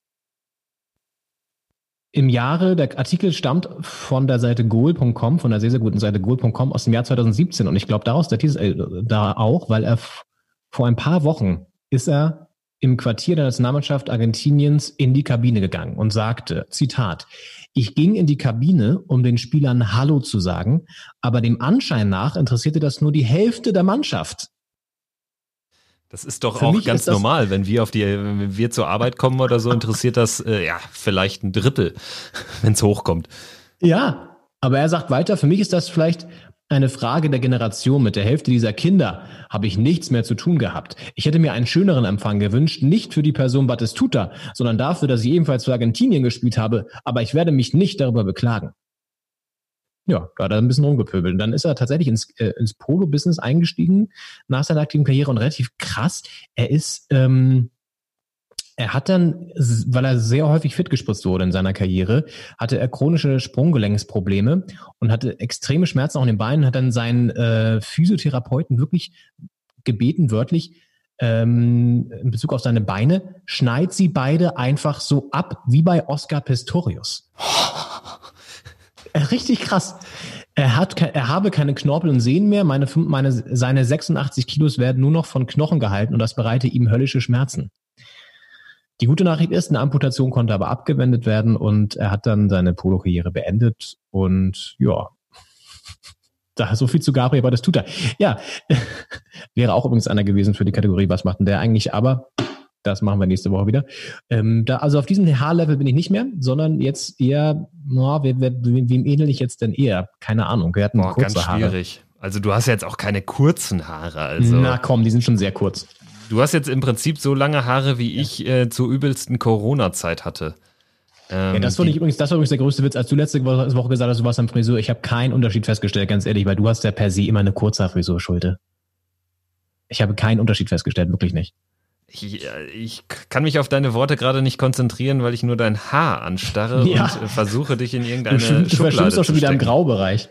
Aber ich, ich, ich komme nicht drauf. Also ähm, du ähnelst auf jeden Fall keinem Fußballer und auch keiner sonstigen bekannten Persönlichkeit. Also du Schade. bist ein Schade. Unikat. Ja, ja, das sowieso. Aber das Geile war dazu kurz noch eine Anekdote vom, vom Friseur. Die Friseurin meinte dann zu mir, ähm, als ich dann so mit Maske da saß und habe ich ein Foto gezeigt von einem früheren äh, Friseurbesuch, wie ich danach aussah, um mir so ein bisschen Anhaltspunkte zu liefern, wie das Ganze denn von der Länge her aussehen soll. Und äh, dann sagt sie so zu mir, ja, also, ach, das sieht ja ganz anders aus. Da haben sie ja, ach, so sehen sie wirklich aus. Und ich dachte so, okay, krass, sehe ich so was so anders aus. Aber gut, die Haare waren auch wirklich deutlich länger. Und sie so, ja, also jetzt haben sie was. Da muss ich wirklich sagen, sie sehen aus, ja, wie, wie der junge Di Leonardo DiCaprio. Muss ich wirklich sagen. Und ich habe gesagt, ja, dann lassen wir das doch einfach so. Dann bist du wieder rausgegangen, zwei Euro Trinkgeld, ja, zwei Euro genau. Hygieneaufschlag genau. und wieder raus. Ja, und das Witzige ist, jetzt erzähle ich dir mal ein kurzes Geheimnis aus meinem Leben. Ähm, das ist mir nicht zum ersten Mal passiert, sondern ich bin 2000, schieß mich tot, vor sieben, acht Jahren oder so mal in New York gewesen und dann mit dem Taxi zurück zum JFK-Flughafen gefahren. Und äh, wir fahren da zum Terminal. Ähm, Taxi hält, wir wollen aussteigen, er dreht sich um wegen Bezahlen und dann sagt er so zu mir so, ähm, uh, one question, are, are you uh, Leonardo DiCaprio? und ich so, was? Ich so, ja klar, willst du ein Autogramm oder was? Yeah, you want to have a um, signature? Ja, of course, of course, I can, I can do that. Das ist nicht das erste Mal tatsächlich. Also äh, ich werde ein bisschen darauf achten, muss die Haare jetzt wieder wachsen lassen, damit ich auch bald wieder die Filmangebote reinbekomme. Ja, also wirklich, ja. Äh, ich bin, ich bin ein Stück weit erschüttert und weiß jetzt auch echt nicht, wie ich mit dir weiter diesen Podcast machen soll, denn ja, also damit, damit komme ich einfach nicht klar in dieser, in dieser 1B-Rolle. Ich bin quasi äh, der Robin zum Batman, der äh, 0815 Schauspieler zum äh, Leonardo DiCaprio. Weiß Nein. ich nicht. Also da musste, da musste mich dann auch wieder reinholen, bisschen Selbstvertrauen geben, weil das ist natürlich jetzt ein, ein Kracher, ne? Ja gut, du bist immer ein Tabellendritter mit Perspektive ähm, Champions League, ganz ehrlich. Also ja, da lass uns weiterreden. Sehr gut. Da hast du, Stimmt. da hast du auf jeden Fall äh, ein bisschen, ein bisschen mehr Bonus aktuell als ich. Auch wenn es jetzt bei der Hertha wieder einigermaßen gut läuft. Ähm, ja, wollen wir vielleicht ähm, noch kurz den Blick werfen auf das anstehende, ähm, was jetzt rein, was jetzt reinkommt, was jetzt kommt nächste Woche. Nächste geile Überleitung, Leon. Äh, ich wollte eigentlich sagen, was jetzt so ansteht, spielerisch auch im, in der Bundesliga. Denn es gibt Freitagabend das Berlin Derby. Genau. Hertha gegen Union. Hertha gegen Union, Freitag bei The Zone dann in dem Fall. Und ja, für Hertha die Chance, Union auf vier Punkte zu distanzieren. Und ich sag dir eins, gewinnt Hertha, dann äh, wird äh, ja der Boulevard schreiben, da geht doch vielleicht noch was in Richtung Europa. Mhm. Ja, ich habe auch schon gerade die Tabelle nochmal angeguckt, die ich wirklich jetzt vergessen habe über die ganze Corona-Pause und dachte mir auch so, naja, so viele Punkte noch oben sind da gar nicht. Das ist so ein klassischer Hertha-Blick auf die Tabelle. Ähm, ja, ich glaube, klar, wir haben jetzt ein bisschen das Momentum auf unserer Seite. Wir sind es eh gewohnt, vor ziemlich wenig Zuschauern zu spielen. Es ist aber, glaube ich, auch nochmal ganz komisch, im Olympiastadion zu spielen ohne Zuschauer. Das finde ich, glaube ich, nochmal doppelt merkwürdig in dieser Riesenschale, oder? Ist das nochmal was anderes als jetzt irgendwie, ähm, gut, alte Försterei um Zuschauer ist auch traurig, aber so diese riesige, zugige Schale da in Westend, Spandau draußen, ohne Zuschauer, finde ich irgendwie, weiß ich nicht. Tatsächlich kann man ja auch denken, dass es vielleicht gar nicht mal so schlimm ist, weil du eh sonst schon weiter entfernt von den Zuschauern spielst. Es ist ja das einzige Stadion mit Laufbahn noch in der ersten Liga und dementsprechend ja. ändert sich vielleicht so direkt auf dem Platz für die Spieler gar nicht so viel im Vergleich dann zu von dir angesprochen Union, wenn die dort in dem kleinen Schmuckkästchen in Köpenick spielen. Ja, absolut. Ähm Deswegen also könnte das, könnte das äh, vielleicht gar nicht einen riesen Unterschied machen. Ich übrigens bei Instagram gefragt, wie auch so generell jetzt ähm, die Stimmung bei den Fans so war, was jetzt auch so ähm, Stadion und Zuschauer angeht. Da war es übrigens relativ, ja, ähm, im unteren Drittel, sage ich jetzt mal. Also wenn man sagt, es gibt, gibt drei Stimmungsdrittel, dann war das eher im unteren Drittel. Ähm, sagst so viel noch dazu. Äh, also wird interessant. Ich glaube, Hertha hat jetzt das Momentum auf der auf ihrer Seite. Bono aber die hat einen guten Start. Ich glaube, wir können das durchaus mh, gewinnen. Mh, und ihr habt auch ein Spiel vor der Brust, was nicht ohne ist. Ne? Da geht es auch um die Fleischtöpfe. Ja, Gladbach gegen Leverkusen verspricht ein offensives Spektakel zu werden. Beide Mannschaften denken ja eher offensiv. In dem Fall geht uns jetzt der Heimvorteil flöten. Ja, ich sag mal so, es ist auf jeden Fall ein ganz, ganz entscheidendes Spiel bei diesem Rennen um die Fleischtöpfe, um die Champions League Plätze drei und vier, die äh, ja vakant äh, zu sein äh, scheinen, während Bayern und Dortmund äh, ziemlich sicher in die Champions League einziehen werden und wahrscheinlich die Meisterschaft unter sich ausmachen. Jetzt sind wir auf drei, haben Leipzig überholt. Leverkusen kann heute, wir nehmen auf am Montagnachmittag, kann heute Abend in Bremen noch mit Leipzig punktemäßig äh, gleichziehen oder zumindest, ähm, ich glaube, auf einen ranrücken. Und ja, also das, das verspricht einfach ein sehr vorentscheidendes äh, Spiel zu werden. Ich bin aber grundsätzlich optimistisch, so wie ich es auch ähm, ja, mit Zuschauern wäre. Kann alles bei rauskommen, kann ein torreiches Remis werden, kann ein klarer Heimsieg, ein klarer Auswärtssieg werden. Also kommt sehr auf die Tagesform an bei dieser Begegnung. Ist es das 18:30-Spiel eigentlich? Nee, 15.30 in der Konferenz, äh, genau wie unter anderem auch Wolfsburg Dortmund, glaube ich. Und die Bayern spielen dann abends gegen äh, Eintracht Frankfurt. Ah, okay. Das ist äh, interessant. Das ist ja auch, ach, das ist ja in so vielen Punkten noch, äh, wird, wird uns heute nochmal, äh, wird uns diese Begegnung nochmal wieder begegnen. Ähm, wo du Konferenz ansprichst, also ich habe mich gefragt, und das wäre auch die perfekte Überleitung zu unserer neuen Rubrik, ähm, wenn jetzt, wenn du die legendäre ARD-Schlusskonferenz im Radio hörst, was ich diese Woche, diese Wochenende nicht gemacht habe, aber ähm, das ist ja auch gerade bestimmt ganz verrückt, weil normalerweise, wenn es irgendwie Tor in Berlin oder so, dann hörst du ja schon anhand der akustischen Untermalung, die den Reporter umgibt, meistens, ob das Tor für die Heimmannschaft gefallen ist oder für die Auswärtsmannschaft. Das fällt jetzt gerade auch komplett weg. Dadurch, dass ja trotzdem Torhymnen gespielt werden, weiß ich gar nicht. Ja. Also stimmt. kann natürlich dann den einen oder anderen Hinweis schon geben, aber ich weiß, was ja. du meinst. Diese, diese Geräuschkulisse ist halt vollkommen weg. Ansonsten ist das ja dann immer äh, ja ein deutlicher Unterschied, ob jetzt die Heimmannschaft oder die Auswärtsmannschaft getroffen hat in der WDR 2 ja. Schlusskonferenz. Ist übrigens eine gute Idee. Ich denke, das werde ich auch mal bei Zeiten mal anmachen, um das einfach mal anzutesten, weil äh, so eine Konferenz in Corona-Zeiten hat ja bestimmt auch einen besonderen Charme. Auf jeden Fall. Und das ist das Stichwort für unsere neue Rubrik, die wir euch heute vorstellen möchten. Wir haben gedacht, wir sind ja auch schon auf einem sehr hohen Niveau hier, auch intellektuell in diesem Podcast. Aber was uns manchmal fehlt, ist so ein bisschen diese philosophische Tiefe. Und die wollen wir uns jetzt durch eine externe, wirkliche Fachkraft reinholen.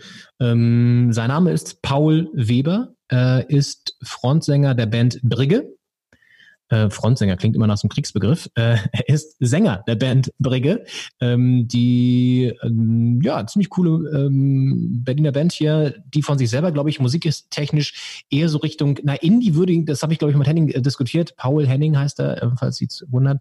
Ähm, Indie trifft es nicht so ganz, ihr müsst es einfach mal selber rein. Und Brigge einfach B-R-I-G-G-E in eurem Social Media Plattform eurer Wahl einfach mal ähm, nachschauen. Und Paul Weber hat für uns die ganze Situation Fußball ohne Zuschauer nochmal auf eine neue Ebene gebracht und ähm, hört einfach mal rein in die neue Rubrik, die wir jetzt vorstellen.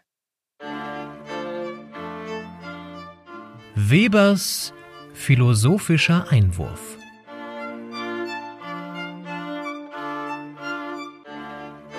Die Bundesliga läuft wieder. Ohne Publikum. Für die Fans bedeutet das Verzicht auf den Stadionbesuch, das Mitfiebern in der Kneipe und darauf für 90 Minuten Teil einer Gemeinschaft zu sein. Doch die Lage der Fußballfans ist weitaus dramatischer.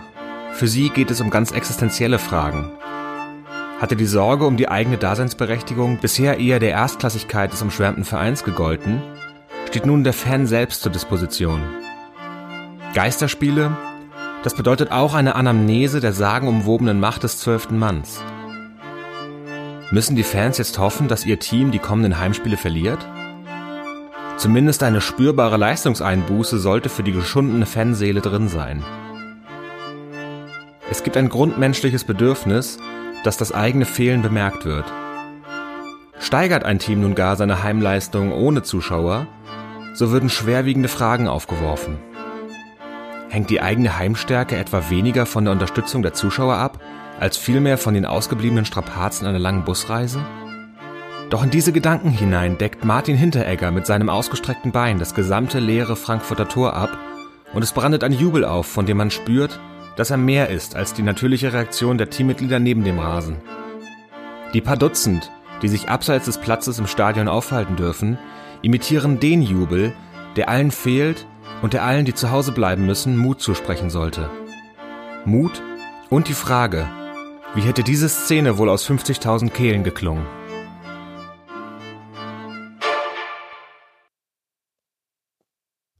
Ein historischer Moment, nicht nur für Martin Hintermeier, sondern auch für diesen Podcast. Also erstmal vielen, vielen Dank an unseren, ja. an unseren Gastmoderator quasi, der sich hier äh, ja absolut verdient gemacht hat. Ja, sensationell, finde ich richtig gut. Ähm, und es ist ja wirklich mal auch eine geile Perspektive auf Themen, die wir beide in unserer ja relativ seichten, auch mal ähm, etwas pöbeligen Art und Weise äh, so so auseinandernehmen. Henning ordnet das Ganze oder Paul, ich muss mal noch klarkommen, dass, äh, dass äh, hier Paul Weber äh, heißt er ja auch, ähm, ordnet das Ganze sehr schön nochmal auf einer auf einer neuen Ebene ein und ähm, was ist deine Lieblingspassage gewesen? Äh, sehr gut fand ich äh, diese äh, 50.000 äh, Kehlen-Passage, wo es ja. um Martin äh, Hintermeier Hinteregger ging und äh, seine spektakuläre Rettungsaktion und ja, ich denke, du kannst es dir denken, welche Passage mich sonst noch absolut gecatcht hat. Es geht da um eine Anamnese, ein tolles Wort. Ja, das ist dein Lieblingswort, ne? die Anamnese des zwölften Mannes. Aber das ist wirklich auch genial, weil ähm, jetzt mal Spaß beiseite. Ähm, seine, das, was er ja jetzt so, so anstößt und ähm, zum, zum, zum Nachdenken nochmal uns mitgibt, ist ja wirklich die Frage, ähm, auch wenn es vielleicht ein bisschen satirisch ähm, aufgegriffen wird, aber ähm, mein Gott, es ist ja wirklich so gerade, der Fußball äh, existiert ohne seine Fans aktuell. Was hat das zu, zu bedeuten für die Zukunft? Und ähm, natürlich hofft der eine oder andere vielleicht, dass es nicht so gut läuft, äh, damit mit der Verein sich die Fans wieder herbeisehnt. Und ähm, denk mal drüber nach, was, was ähm, in Webers philosophischen Einwurf hier so zu besten gegeben wurde und gerne auch Feedback dazu bei Instagram oder an unsere E-Mail-Adresse kontakt.doppelspitze.com oder bei Facebook könnt ihr uns natürlich auch schreiben. Ja, und jetzt ist Sehr halt schön. die Frage, wie wir von diesem Roger Willemsen-artigen philosophischen Einschub zurück in unsere ja, dann doch äh, verrückte Fußballwelt kommen, die so eine ja, äh, so eine Intellektualität gar nicht, gar nicht gewohnt ist. Und da habe ich mir gedacht, müssen wir jetzt mal ganz kurz irgendwie so ein kleines Soundelement nochmal liefern, bevor wir dann über unsere nächste Kategorie sprechen. Man muss eben überlegen, wir befinden uns hier nicht auf einer Klassenfahrt von 16-Jährigen. Da kann man nicht wie irre feiern und äh, ja, in der Öffentlichkeit bumsen. Ja, Grüße gehen raus an die Polizei Berlin und äh, Thomas Neuendorf, bester Mann. Also ein, ein legendärer O-Ton. Der, geil. Den, oh, da weiß ich auch noch, da haben wir beide auch zeitgleich, glaube ich, bei, bei Spreeradio gearbeitet und da fiel das Ganze im Zuge der G20-Demos in Hamburg und da ist auch die Partypolizei unterwegs gewesen, hat auch irgendwie in diesen, in diesen äh, provisorischen Übernachtungscontainern äh, oh, ein bisschen gefeiert und ein bisschen rumgebumst. So, und mit dem Wissen, mit dem Hintergrundwissen noch einmal kurz Thomas Neuendorf. Man muss eben überlegen, wir befinden uns hier nicht auf einer Klassenfahrt von 16-Jährigen. Da kann man nicht wie irre feiern und äh, ja, in der Öffentlichkeit bumsen. Bester Mann, Neuendorf Ultras. Die Neuendorfs in Berlin, nicht nur als Polizeisprecher gut, sondern auch als Hertha-Mittelfeldstratege. Da denke ich an einen wunderbaren, legendären oh. Hertha-Spieler. Oh. Andreas Stark. Zecke Neuendorf. Wäre übrigens auch einer für Was macht eigentlich? Vielleicht eine Anregung für eine der nächsten Wochen. Aber heute haben wir ja äh, die andere stetig äh, ähm, eingefügte Rubrik, die folgendermaßen heißt. Heute vor zwei Jahren in dem Fall. Wir haben es äh, schon kurz angeteasert. Wir sprechen heute über das äh, vor zwei Jahren stattgefundene Pokalendspiel in Berlin. Eintracht Frankfurt gegen die Bayern. Frankfurt damals der sensationelle 3 zu 1 Sieger, hat sich dadurch für die Europa League qualifiziert, ist auch da fast noch ins Finale gekommen im Folgejahr. Was für eine Mannschaft, was für ein Abend, was für ein Spiel. Sensationell ist vor allen Dingen ja ein Mann in Erinnerung geblieben, der auf den Namen Kevin Prinz hört und ich glaube, es war der Tag danach auf dem Frankfurter Römer in Frankfurt am Main ein legendäres Zitat zum Besten gegeben hat. Er hat vorm Spiel gesagt mit seinem super Deutsch, Bruder, schlag den Ball lang. Und ich habe gesagt, Bruder, ich schlag den Ball lang. Ja, und damit kamen die Bayern nicht zurecht. Kevin Prinz Boateng spielt auf Bruder Ante Rebic und Rebic macht die Hütte. Ich glaube, es war so 81., 82. Minute, 2 zu 1 Führung und am Ende Bayern hat nochmal alles nach vorne geworfen, hat einen, äh, ja, einen Elfmeter nicht bekommen, den sie durchaus hätten kriegen können. Dann gab es noch eine Ecke, Frankfurt kriegt das Ding geklärt und Gacinovic rennt ins Glück. 3 zu 1 am Ende für die Eintracht. Das war ein geiler Abend und das haben wir auch damals ja durchaus äh, heiß diskutiert, sagen wir so. Aber über was haben wir denn damals diskutiert? Über irgendeine. Über die ähm, Szene.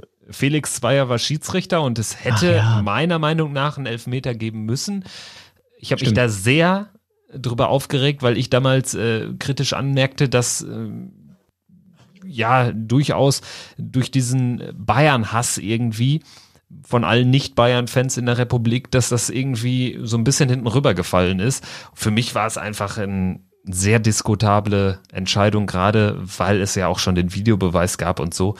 Und äh, da weiß ich noch, da haben wir sehr heiß drüber diskutiert und waren durchaus auch anderer Meinung, aber ist ja jetzt auch egal. Wir wollen ja heute auch so ein bisschen die Frankfurter Mannschaft von damals feiern. Ja, absolut. Also stimmt, ich erinnere mich auch daran, dass wir das noch relativ direkt danach ähm, diskutiert haben. Warte mal, ich suche mal kurz raus, welche Folge das war.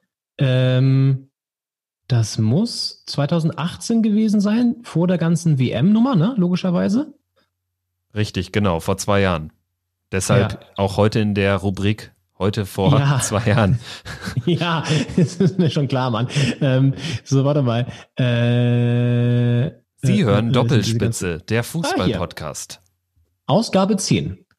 DFB-Pokaldrama, Eintracht Frankfurt und der geklaute Videobeweis Elfmeter für die Bayern. Ja, ja, ja, okay, ich erinnere mich, ich weiß, ja. Weißt du, wo ich das Spiel geguckt habe? Das ähm, musste ich echt nochmal so ein bisschen nachkramen.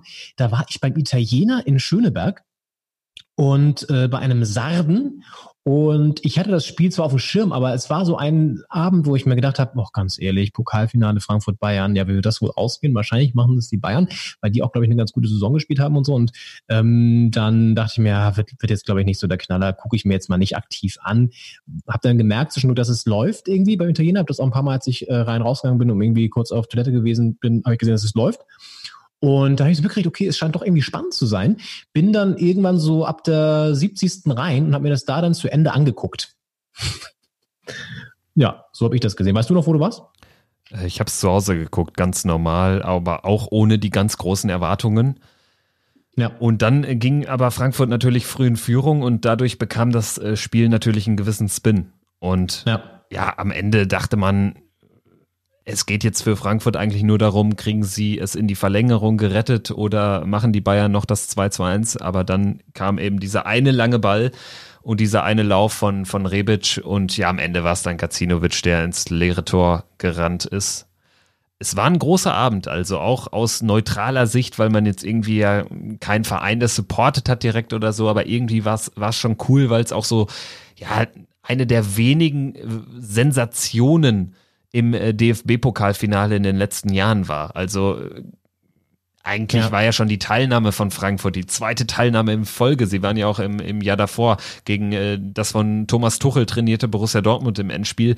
Alleine das war ja schon durchaus interessant, dass es Frankfurt da wieder geschafft hatte.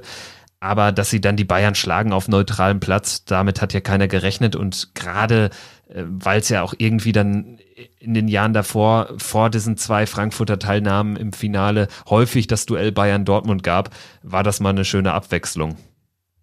Ja, ich habe auch nochmal nachgeguckt. Es war wirklich tatsächlich, wenn man so möchte, die letzte große Sensation der letzten, weiß ich nicht, 10, 15 Jahre.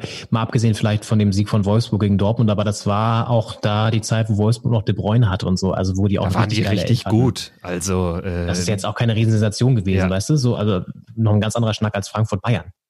Eben drum und äh, Ja. Wolfsburg war damals wirklich mit De Bruyne, Bastos, der war richtig stark unterwegs und äh, Dieter Hecking hatte dort auch wirklich äh, insgesamt einfach ähm, eine tolle Mannschaft entwickelt über das Jahr gesehen und Ja.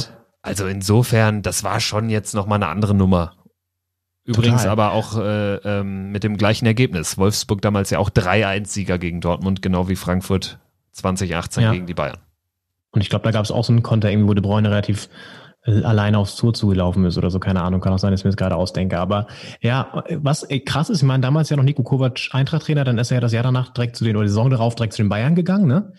Und wenn man sich mal generell anguckt, auch wer überhaupt aktuell noch im Eintracht-Kader ist, aus diesem, aus dieser Finalmannschaft oder aus der Startelf vor allen Dingen, ähm, Abraham, Da Costa, Hasebe und De Guzman. Das sind noch die einzigen übrig gebliebenen vier Mohikaner aus der Startelf der Eintracht von damals. Alle anderen sind weg. Rebic weg, Boateng weg, Wolf gut weg, Radetzky weg, Jovic weg.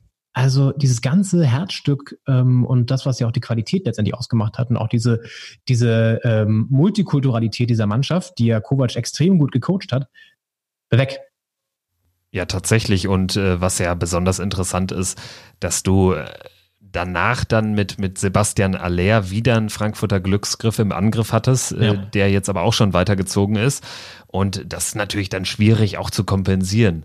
Aber grundsätzlich muss man sagen, das war einfach eine unfassbar geil zusammengestellte Mannschaft, die auch ja einfach in dem Jahr so wunderbar harmoniert hat, obwohl es eben oder vielleicht gerade weil es so viele verschiedene äh, kulturelle Einflüsse gab im Team, hat, hat einfach Spaß gemacht, denen zuzuschauen. Und gerade das Zitat von Boateng in Richtung Ante Rebic, das äh, hat es ja ganz gut auf den Punkt gebracht, was auch den Spirit der Mannschaft ausmachte damals. Ja, das stimmt. Wo spielt Kevin Prince jetzt eigentlich gerade? Ist Der noch müsste in Besiktas sein, ne? Der ist ja äh, zu Sassuolo gegangen, in die Nähe der Modemetropole Mailand. Stimmt. Und da hatte er sich aber auch nicht lange aufgehalten und müsste jetzt bei Besiktas spielen. Das ist auch, da würde ich gerne wissen, wie viele Vereine der schon in seinem Leben bisher hatte. Das ist ja auch Wahnsinn. Der war ja schon bei so vielen Vereinen. Allein in der Bundesliga, wenn du überlegst, bei Hertha, bei Schalke, Dortmund, Dortmund, Frankfurt, das sind schon mal alleine vier Clubs. Dann äh, Barcelona mal ganz kurz. Stimmt, Barcelona war ja auch noch. Da ist er ja dann äh, von Sassuolo noch hingegangen. Klar, du hast recht. Er war ja noch in Barcelona. Und da hat Wahnsinn. ja auch jeder gesagt, hä, was macht der in Barcelona? Fand ich aber mega geil. Also hätte ich an seiner Stelle auch gemacht. Ihm war sicherlich auch klar, dass er nicht so viel spielen würde. Aber alleine mal bei Barcelona gespielt zu haben, das in äh, seiner Vita stehen äh, zu haben, das ist ja schon großartig. Können nicht so Ja. viele Spieler von sich behaupten. Total. Und er war doch davor irgendwann mal bei, hm, nicht bei Mallorca, sondern bei Malaga oder so. War das nicht auch seine erste Spanienstation? Müssen wir nachreichen. Ich weiß es gerade auch nicht mehr aus dem Kopf. Aber auf jeden Fall hat er eine wahnsinnige Vita, was so Vereine angeht. Ja, aber auch nicht mehr da. Also Frankfurt. Und man merkt ja auch gerade, diese Saison läuft es bis auf, und da sind wir wieder beim Thema Pokal, bis auf den Pokal läuft es gerade auch nicht so rund. Äh, Und da stehen sie jetzt wieder im Halbfinale gegen die Bayern, ne, wenn ich es richtig auf dem Schirm habe. Richtig, und müssen da auswärts ran. Also das ist natürlich doch ein Nachteil. Ja. Aber äh, ja, absolute Pokalmannschaft bis auf letzte Saison, da sind sie dann direkt in der ersten Runde am SSV Ulm gescheitert. Übrigens, ich habe jetzt nochmal sein Spielerprofil aufgerufen und zwar war er vor Frankfurt bei UD Las Palmas und hat Ah, dort absolut genau. brilliert. 28 Spiele, 10 Tore für die Mannschaft von äh, Gran Canaria. Ja, und davor AC Mailand haben wir eben, glaube ich, auch noch unterschlagen. Da war er zweimal äh, FC Portsmouth, Tottenham Hotspur. Also ist da gut. Ja, das ist noch die Zeit, wo er Ballack Lande das Bein getingelt. gebrochen hat. Richtig, Ja, genau. Das war ja im Vorfeld der WM 2010. Ja. Da hat übrigens auch irgend- irgendwie, gab es ein Zitat von habe ich gelesen. Ähm, ja, äh, Ballack äh, stand ähm, ein paar Minuten bevor diese Aktion war gegenüber im, im Mittelfeld und hat mir eine schöne Backpfeife gegeben und zwar eine richtige Backpfeife, aber das wurde halt in England nicht so, wie es halt in England ist, nicht so wirklich gepfiffen. Und ja, dann kam halt ein paar Minuten später im Mittelfeld dann der Zug angerauscht. Rums. Ja, so, so, einfach ist er gestrickt, der gute Kevin Prinz. Aber ganz ehrlich, über solche, über solche Typen redet man doch eben noch in zehn Jahren, auch zehn Jahre nachdem er dann irgendwann seine Karriere aufgehört hat, äh, werden wir über Kevin Prinz reden und irgendwie machen es die Fußballer ja auch aus. Ob man ja, ihn mag oder das, nicht. Das, ja, und das Gleiche wird man hoffentlich auch über uns sagen, in, in, zehn, in zehn, nach zehn Jahren, nachdem wir unsere Karriere beendet haben als Podcaster. Die beiden, ne, die, die beiden, ne, die, die sind wirklich, das, das bleibt doch hängen, dass die immer so ein bisschen assi, aber auch mit Niveau, die hatten doch diesen philosophischen Einwurf damals von dem, von dem, na, von dem Weber hatten die den noch. Und das hat mich so getoucht, das war so eine geniale Zeit, das bleibt hängen. In diesem Sinne. Ich würde sagen, ähm, damit haben wir die Kategorie heute vor, für heute beendet. Nächste Woche gibt es dann wieder die andere Kategorie mit dem Wobei, Namen. Wobei, da möchte ich mal kurz ja. einhaken. Nächste Woche, da habe ich schon mal ein bisschen vorge, vorge, äh, ge, ge, ge, geschaut, in die Zukunft geschaut. Da jährt sich ein absolut geiles Spiel, ich glaube zum ähm, auf jeden Fall, es jährt, sich, jährt sich ein richtig geiles Spiel. Ich weiß es. Ich weiß sogar nicht die Jahreszahl. Und das machen wir auf jeden Fall auch. Aber vielleicht sind wir, sind wir so verrückt, weil wir gerade so viel Zeit auch haben. Ähm, und bereiten einfach zusätzlich noch ein, was macht denn der eigentlich vor? Das würde ich jetzt gar nicht mal so ausschließen. Ja, wir, wir behalten uns alle Optionen offen, in alle Absolut. Richtungen denken. Man muss, äh, wie Bernd Stromberg sagt, der auch äh, heute erst einmal äh, gewürdigt wurde, man muss grenzenlos denken, auch auf äh, fünf Quadratmetern. Ich würde sagen, damit haben wir für heute alles gesagt, Fragezeichen, oder hättest du noch was? Nee, alles gesagt, alles drin, alles dran. Und ähm, ja, war mal wieder ein kleines Feuerwerk. Und äh, so wird es wahrscheinlich auch nächste Woche werden. Das war Doppelspitze der Fußball-Podcast am 18. Mai nach dem 26. Bundesligaspieltag. Nächste Woche dann mit, ja, unseren exklusiven Einschätzungen zum Berliner Derby, zum äh, Derby Gladbach gegen Leverkusen. Also ein großes und ein eher kleines, nachrangiges Derby. Und ja, dann werden wir mal schauen, wer uns sonst so mit tollen O-Tönen beehrt. Es sind ja noch ein paar Tage bis dahin äh, für Heiko Herrlich auch wieder die Chance, ähm, nochmal Hautcreme äh, kaufen zu gehen oder ähm, auch für Markus Gistol die Möglichkeit, sich nochmal für ein O-Ton-Feuerwerk zu empfehlen. In diesem Sinne, ein O-Ton zum Schluss, der muss noch erlaubt sein, ein Klassiker der O-Ton-Geschichte und ja, bis dahin, nächste Woche hören wir uns wieder hier bei Doppelspitze, der Fußball-Podcast. Ja, einfach diese Geschichte immer mit dem Tiefpunkt und nochmal einen Tiefpunkt, dann gibt es nochmal einen niedrigen Tiefpunkt. Ich kann diesen Scheißdreck nicht mehr hören, muss ich ganz ehrlich sagen.